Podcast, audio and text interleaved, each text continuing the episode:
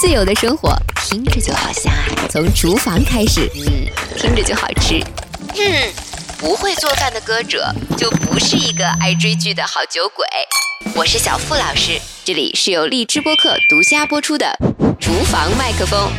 咱们今天要做一个素的千层面。三十岁的时候还不够成熟，有一个天蝎座的爸爸是一种什么感受？别说火车啦，有一天你爸让你坐大飞机，你还记不记得？当我到了国外的时候，我经历过很长的一段时间是自我放飞，然后就自我崩溃，就是我不明白我在为谁唱。你看似好像无路可走的时候，一盏明灯就在眼前。千层面的好处就是它两边是开着。世界葡萄酒大师，你年轻的时候喜欢很甜。味儿的酒，因为你没吃过。我要是不做酒的话，我一定会去做个赌徒。这几年我为你是又当爹又当老师又当心理医生。人生如果要是能在自己迷茫的时候找到一个出口，眼前的世界会明亮。做个女儿做的也是挺怂的，也挺窝囊的。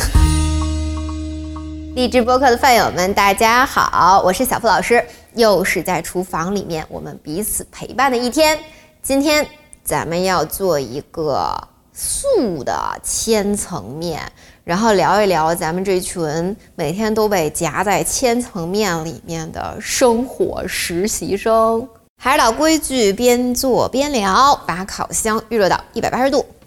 以前都是吃带肉的，今天我要吃个素的。我准备的菜有白菜花、鹰嘴豆，还有南瓜。今天用的酱也会稍微不一样一些，但是。不论如何，咱们先把水给它做开了，把千层面皮稍微煮下。OK，嗯，往你的水里面稍微放一点盐和橄榄油，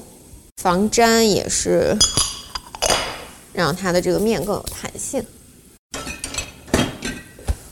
我今天是煮四片儿。然后我们来定一个八分钟的小表表。OK，这边煮着的时候呢，大家可以准备一碗凉水啊，放在旁边。到时候把这个面煮熟了之后呢，立刻给它捞到凉水里边，让它热胀冷缩。这样呢，你的那个面皮吃起来会比较有甜性啊。然后小菜花其实现在都有净菜是清理好的，所以如果你很懒，你就去买那种已经清理好的。呃，鹰嘴豆我用的是罐头的，它是相对比较软的啊。南瓜呢，其实我买的也是净菜，但是我觉得它这个哈块儿有点大，所以呢，咱们稍微切一切它。我最近吃素了之后，就很多人都在说你饿不饿啊，馋不馋啊什么的。我心想说，我只觉得我越吃越多了。就是你发现你会做的时候，其实素的好吃的是特别多的，嗯。然后今天其实做这个素的千层面的原因，也是因为我看这个实习生嘛，其实让我还是挺想起一位在国外的忘年交的导师。好，南瓜我已经给它切好了，然后呢，鹰嘴豆，如果你的不像我的质地这么的柔软的话。你可以稍微拿搅拌机打它一下下，呃，别给打成糊啊，咱们只是想让它碎一下就可以了，好吧？那现在呢，我们就来把菜花什么的，咱们先炒一炒。然后橄榄油呢，如果你要是觉得自己今天还有更馋的欲望，你可以往里边再放一小块黄油，就一半橄榄油，一半黄油的时候。怎么说呢？奇香无比，amazing。嗯，你们应该要尝试一下。面的时间已经到了，把它从这个锅里捞出来，放到那个凉水的盆里面去。锅里面呢，菜花先放进去，炒香了，再给它把南瓜放进去，也炒香了，再把鹰嘴豆放进去，往里面放一点盐跟胡椒粉。然后再放红酱，嗯，大家自己要去尝你自己的红酱，因为有一些红酱它是偏那种酸口的，有一些红酱是偏甜口的，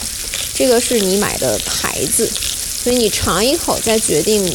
一会儿在这个菜里要放的盐的这个量，或者是说你觉得它太酸，然后你还挺想放一点糖的，那你更要去提前尝它。嗯，或者你自己觉得这个红酱的味道会有一点点这个太重了，那么另外一个好帮手就可以上线啦，那就是红葡萄酒。我今天用的是新世界的酒，也是新世界的酒有一点好处，一个是它拧盖儿，也不用显得说做个饭非要拔个塞子什么的；另外一个就是新世界很多不错的这种餐酒，你做的时候放一些。然后吃的时候喝一点儿，嗯，完美。话说回来，这个酒还是我的老师选的嘞。我的这位老师呢，可以说对我的人生还是，哎呀，如父亦如师。我在这边会跟大家分享几个小窍门，先从第一个开始起啊，因为这个声音会比较大，我就单独说。呃，因为一般其实千层面它还是会汁水比较丰富的时候，它就会在烤箱里面乱溅，这样的时候你要清洗烤箱，呃，而且呢，你的烤盘啊什么这个上面就都是很多，所以我索性呢就会拿锡纸把我自己烤千层面的这个容器先包起来。这样它基本上就是再怎么溅，它都是在这个锡纸之内的一个范围。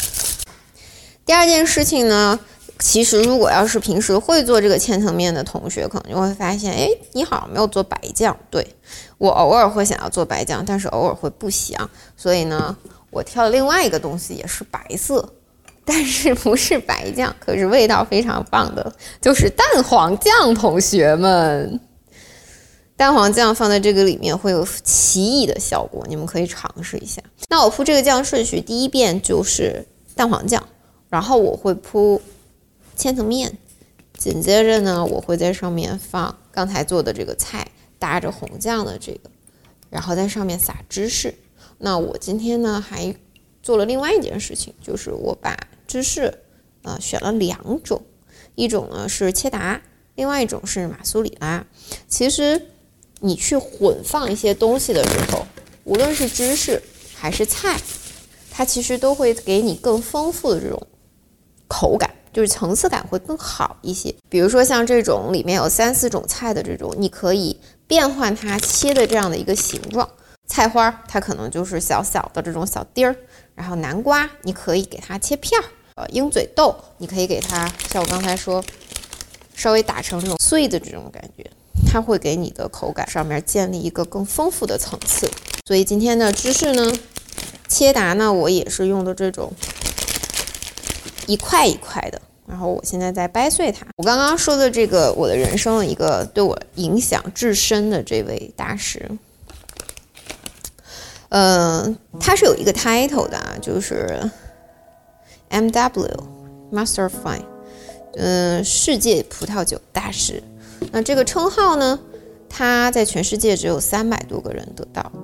他自己之前服务的公司呢，也是英国皇室御用的这个葡萄酒的公司，所以他本人其实也是为皇室亲自呢，呃，挑选过他们的用酒。他其实遇见也是，哎呀，人生有的时候就是会是这样，就是你。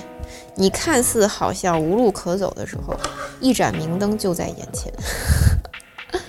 他年龄跟我爸差不多，然后我那个时候是觉得是说我的音乐的这种做音乐下去的这种状态其实不是特好，不是特好。然后我就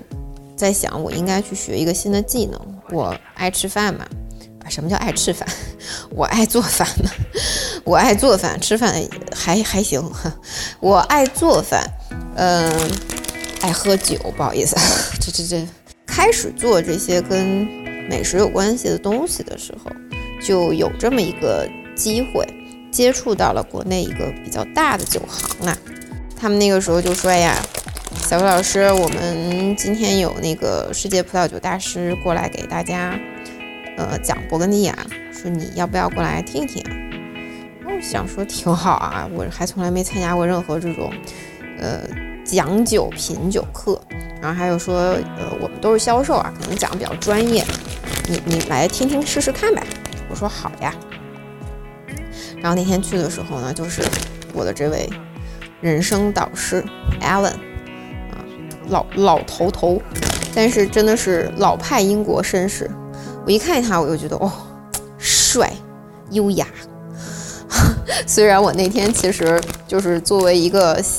小白的小白吧，就对他讲的这些勃艮第的东西，就是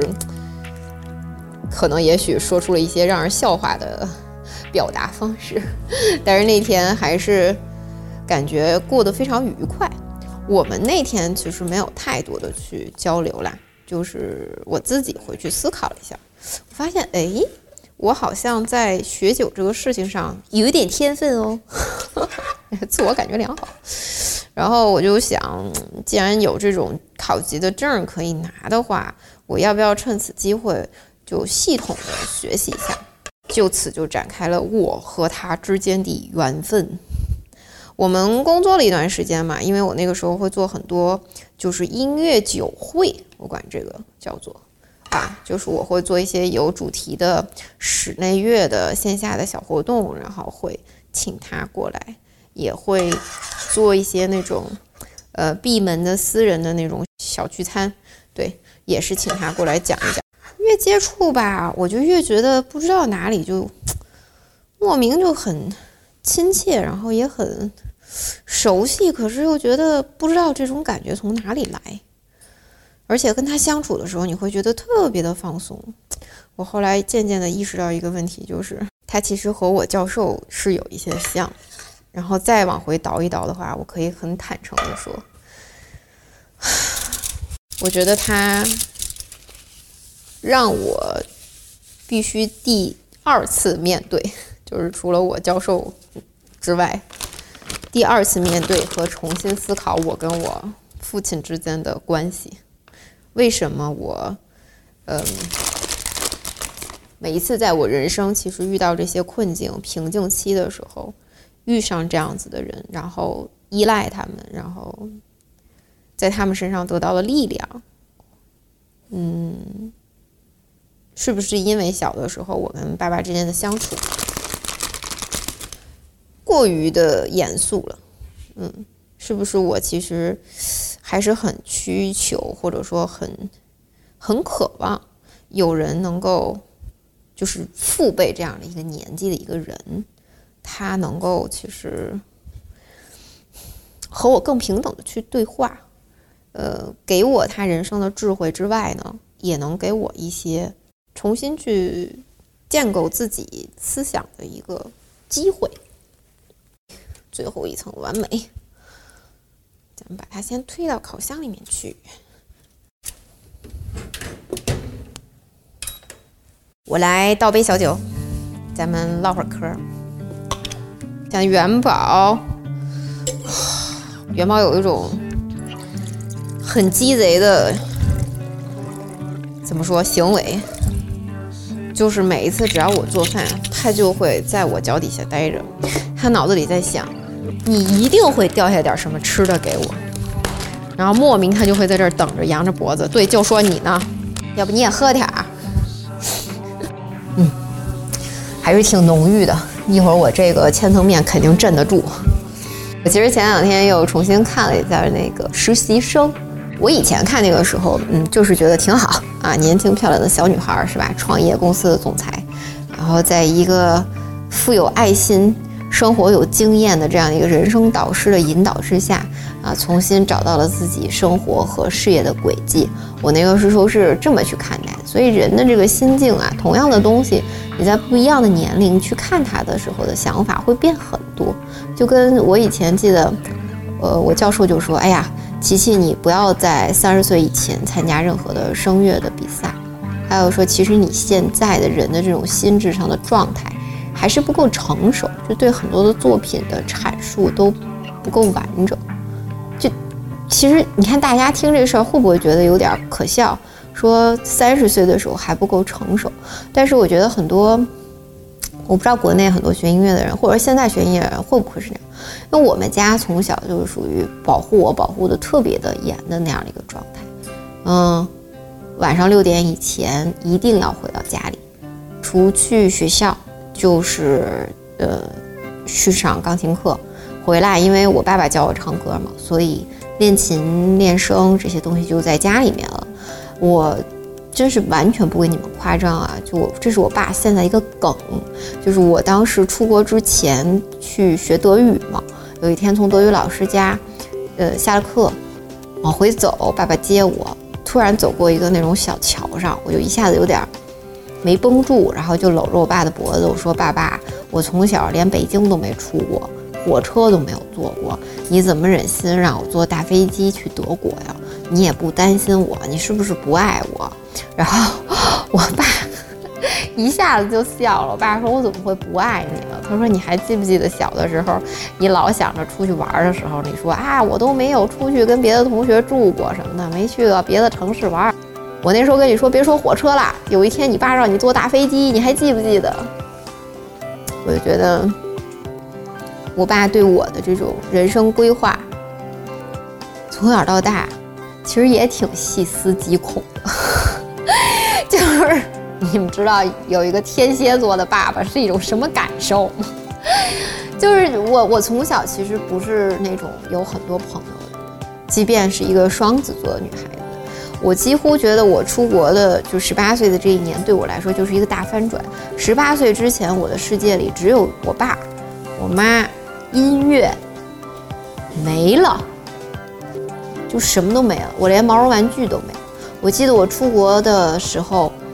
呃，有人送了我一只那种青蛙王子的那种小玩具嘛，那个是我唯一的一个毛绒玩具，嗯，因为我们家的教育就是可买可不买的不买，可要可不要的不要，所以毛绒玩具跟音乐或者跟书一点关系都没有，就不要。然后我记得特别清楚的是，那个年代你送人到国际机场的时候，还不能像现在这样，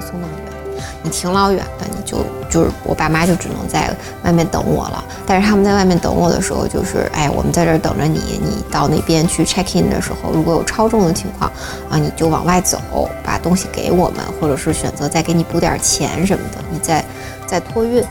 然后我就记得当时我在那个柜台下面，超重了，因为我带的全是谱子，巨沉。然后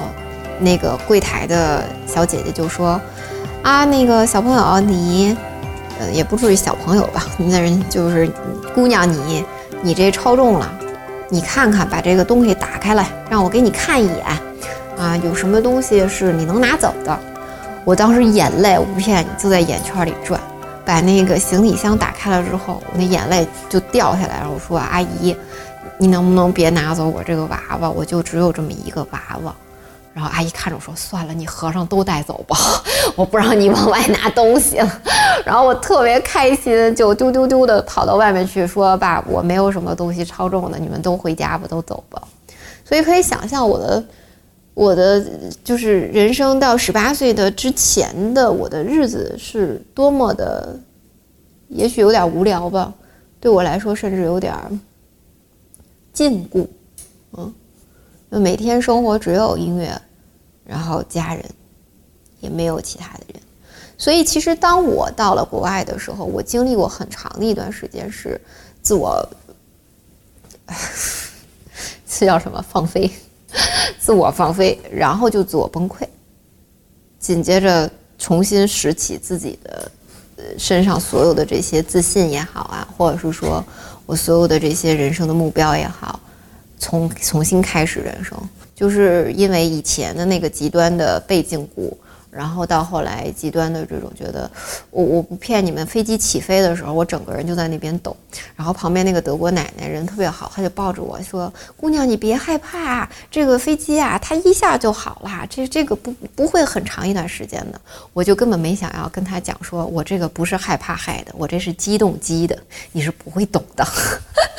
就是现在我看着元宝，我能理解了。我们家所有其他的狗都是一去宠物店打针的时候就抖，但是那是。害怕，所以针还没到他身上，那些狗就崩溃了。我们家元宝一去那边就激动，人家针打完了之后，他还冲人家笑呢，浑身也抖。开玩笑吧，就说我的教授应该是我人生第一个我父辈这个，就是跟我爸爸同岁，在一个年龄段的人生的导师。他那个时候基本上应该是经历的我最低谷、最差的时候，就是我不明白我在为谁唱歌，我在为谁歌唱，就我自己本身到底为什么学音乐？因为那个时候几乎所有的人都还是挺知道我的学习音乐的路的嘛，然后就都说你还是需要好好的重新思考一下你。你是为了爸爸唱歌，为了爸爸这个喜欢音乐，还是你自己在做这个事情？所以我那个时候，呃，身体状态也不是很好，经历了各种各样的，我的那个病假条加起来都能放到一个小盒子里面就摞起来的那种状态，就有有有休学半年，其实有停止半年，就是嗯，心理上也不是很很好。然后那个时候人也变得特别特别的胖，就一百三十多斤，然后长头发到腰那种，每天也不抬头看人。所以，我教授那个时候是第一个重新把我的自信心拾起来，然后重新生拉硬拽，要我自己去面对我自己。其实内心世界我是喜欢音乐，啊，只是可能走了一个弯路，到很大的一个年龄段才意识到这个东西是我喜欢的，是我想要的。然后那个时候，我第一次意识到，或者是说他第一次给了我一个提醒是。你要不要回去跟爸爸谈一谈？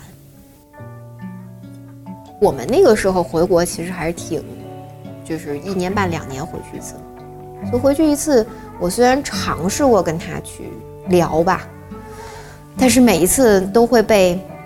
其实他供我出去念书也挺不容易的这样的一个状态，就是会收回来，就就觉得我也不该和他聊这些，他也不容易。然后我记得非常清楚，就是我硕士考完之后，呃，又在德国停留了一段时间。他让我回来参加北京的一个比赛的时候，我那时候刚做完胆摘手手术，本来其实都是不应该坐飞机的，就还是会有一些危险嘛。但他还是坚持要我回来，因为爸爸那个年代的人，我自己现在想，其实是我们八零后的爸妈，如果是五零后的，他们其实是经历了。很多很多的，然后我们这一代又是独生子女，在他们的期望值里，独生子女又特别的脆弱，所以爸爸那个时候对我所有的严格的要求，他都觉得是说你今后一定一定要靠自己，哪怕你是个女生，你也一定要独立，要靠自己啊！我们要靠本事吃饭。我们家的名言就是，谁行不如自己行，怨谁不如怨自己。我的钢琴上面有一个 字画，上面就是忍，然后另外的一个。字画就是写的是“各扫自家门前雪，休管他人瓦上霜”。所以我当时回来的时候，我实在是难受。就是练声，因为要用腹部嘛。我是一个唱花腔女高音的，有很多的弹跳。我一弹跳，我那个做胆的那个位置真的是不舒服。有一天我就跟爸爸说：“爸，我就不能休息一下吗？我就不能休息了？这个比赛以后再说嘛。”然后我爸就一下就一如就是。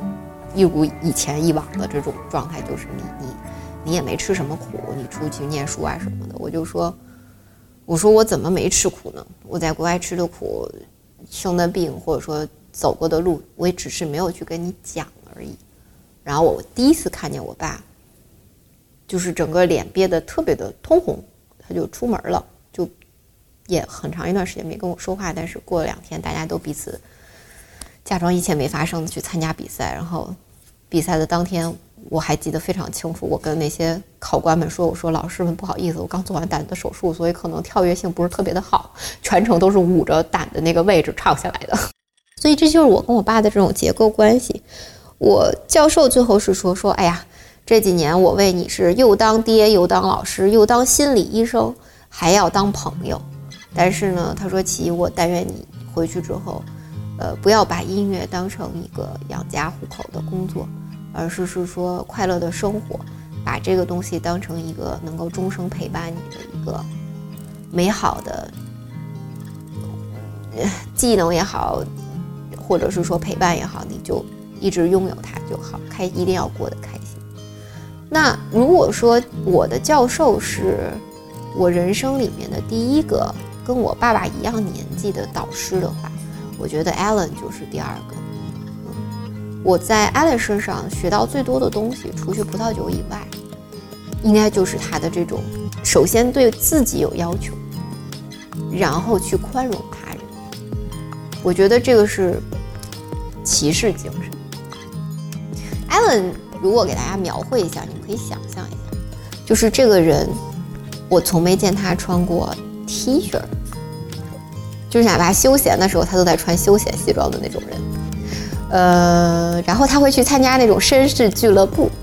然后还有一些朋友定期聚会去看歌剧的时候呢，他们会穿燕尾服。然后会走一整套的流程，就是看剧之前呢，先去喝个小的酒；看歌剧以后，大家聊一下歌剧的内容，之后呢，再正式的吃一顿晚餐，呃，再各自的稍微的聊一会儿天，再回家休息。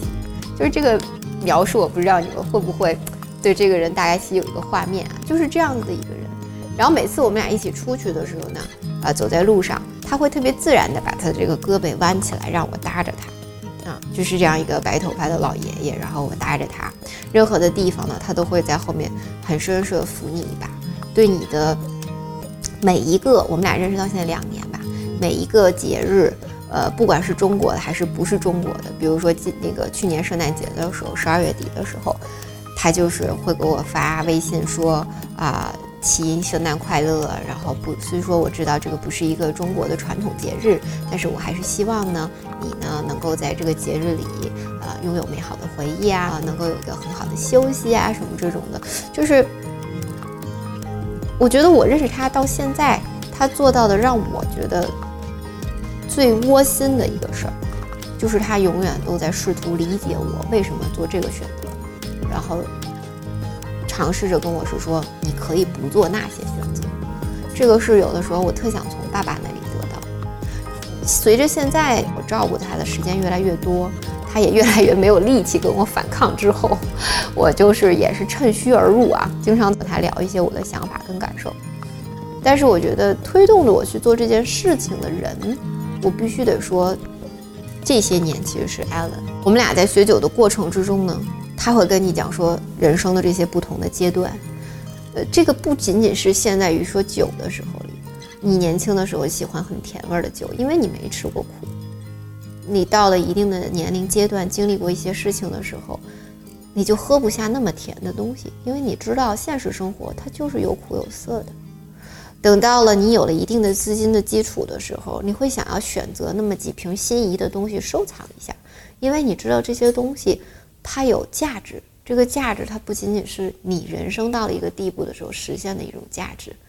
也标明了是说你自己努力生活的时候，终于有一样东西象征性的摆在那里，你能够看到你阶段性的成功，它们是一种代表，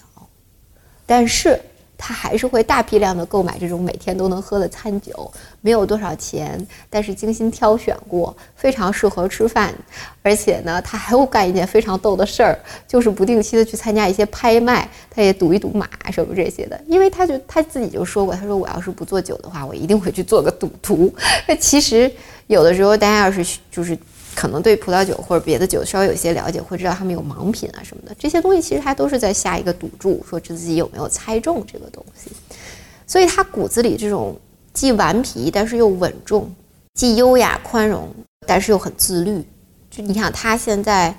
呃，也快七十了嘛，跟我爸差不多的年纪，他每天都要去打那个壁球。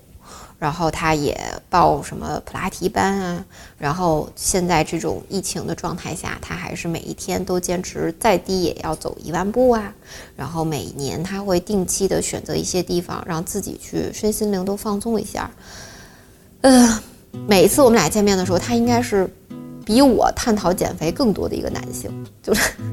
就每回都说起你好瘦，我我我又胖了什么的，我回去要瘦个五斤什么这种的。但是他每次见到任何的人，他都不吝啬的去夸奖，他都会说你这样很好，你这样很棒，或者你这样很美。我我其实从小到大在追剧的过程里边，每听到一句话的时候，我的那个心就会跟着就是晃悠一下，就是我为你自豪，I'm proud of you。我特别的期望爸爸有一天也能像西方人这样，当着我的面儿。对我表达这句话，我在教授那边听到很多这样子的话，Allen 的嘴边听到很多这样子的话，但是我也知道爸爸会和很多其他的人在我的背后去说这个话，但是我觉得我的终极的梦想，我的终极的对爸爸的一个小小的希望，就是有一天他能在我眼前亲口对我说句：“我还挺为你自豪的。”这个，我以前可能没有办法找到一个路径和他去打开心扉说这些事情，但是呢，我跟艾伦相处的这几年里，他是不断的鼓励我，然后不断的告诉我，事实上，人生或者说生活里。可以有另外一个这样子的人存在，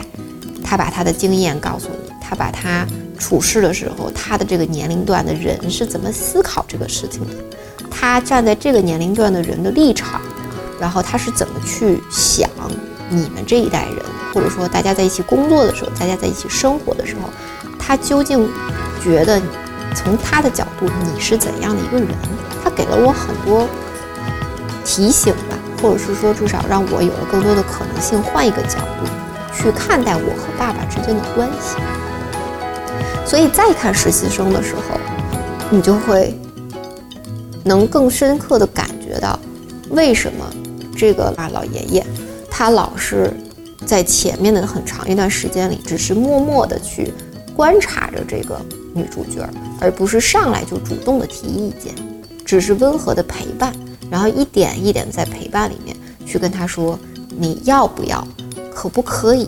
有没有想过，其实这个事情可以这样那样，但是也在非常就是女主角非常需要他支持的时候，非常坚定的会去帮他做一个选择，跟他说你其实是最好的、最适合的人，你不需要去怀疑自己。我觉得我们这一代八零后，因为是独生子女。所以有的时候内心世界的一些迷茫和摇摆，比很多其他年龄段的人要多很多。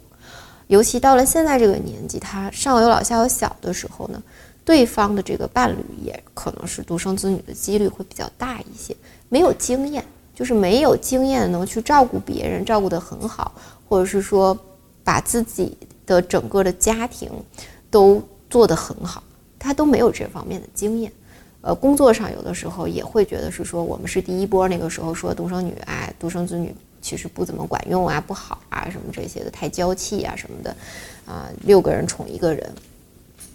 会有很多的时候会怀疑自我。那如果要是我们的人生都能够自己在生活里边，无论是任何时候找到一个这样子的人生导师，我觉得你能为自己。就是这种迷茫的时候，或者摇摆的时候，不知道哪个方向的时候，找到一个出口，就好像千层面一样。我觉得千层面的好处就是它两边是开着的，就是它不是，比如说，可能我们今天把饺子包的很很作实啊，然后口都封得很实啊。千层面它其实是一层一层罗列起来，然后。你能看得到里面的东西，你也想放任何的东西，你都可以往里面放。你放进去的东西，也许是一种创新，一种新鲜的想法尝试，不一定好吃，但是呢，你放进去了，这种组合，这种层层叠叠的这种结构，然后每一层都这样开放的这么一个状态，其实我觉得是我们现在可能比较缺乏。人生如果要是能在自己迷茫的时候找到一个出口，能在自己需要引导的时候找到一个人生的这样一个导师，我觉得眼前的世界会明亮许多。在今年这种很特殊的时候，我还是挺感谢艾伦的。包括疫情期间，他都是不断的会给我发微信来问一问状态，然后就是他永远都要表达。对年轻人的这种担心啊，觉得工作是不是也不好找啊？然后他的两个孩子的状态什么的，他觉得他们这一辈人退休了挺幸福啊什么的。我就是觉得是说，嗯，我们独生子女有时候自尊心会有点强，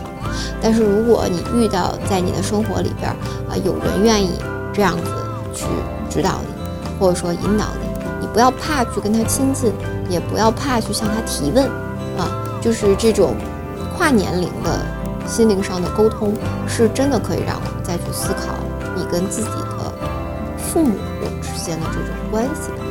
我今年觉得跟我爸其实是我我我还真挺高兴。我觉得我爸柔和了很多，然后喝点小酒的时候，我们俩也能说点我可能 就是一直到三，真的是到三十三十四五岁的时候都没有办法跟他说的话，就感觉也是做个女儿做的也是挺怂的，也挺窝囊的。好啦，我的素千层面已经好啦。哦耶，闻着好香啊！而且机智如我，包上了锡纸之后，果然没有四处溅溅溅。OK，今天的节目就到这儿了，我要去吃我的千层面，然后喝我的小酒了。记得订阅厨房麦克风，下期见，拜拜。素的千层面，我准备的菜有白菜花、鹰嘴豆，还有南瓜。把水给它做开了，把千层面皮稍微煮一下，水里面稍微放一点盐和橄榄防粘，也这个面更有弹性。然后我们来定一个八分钟的小表表，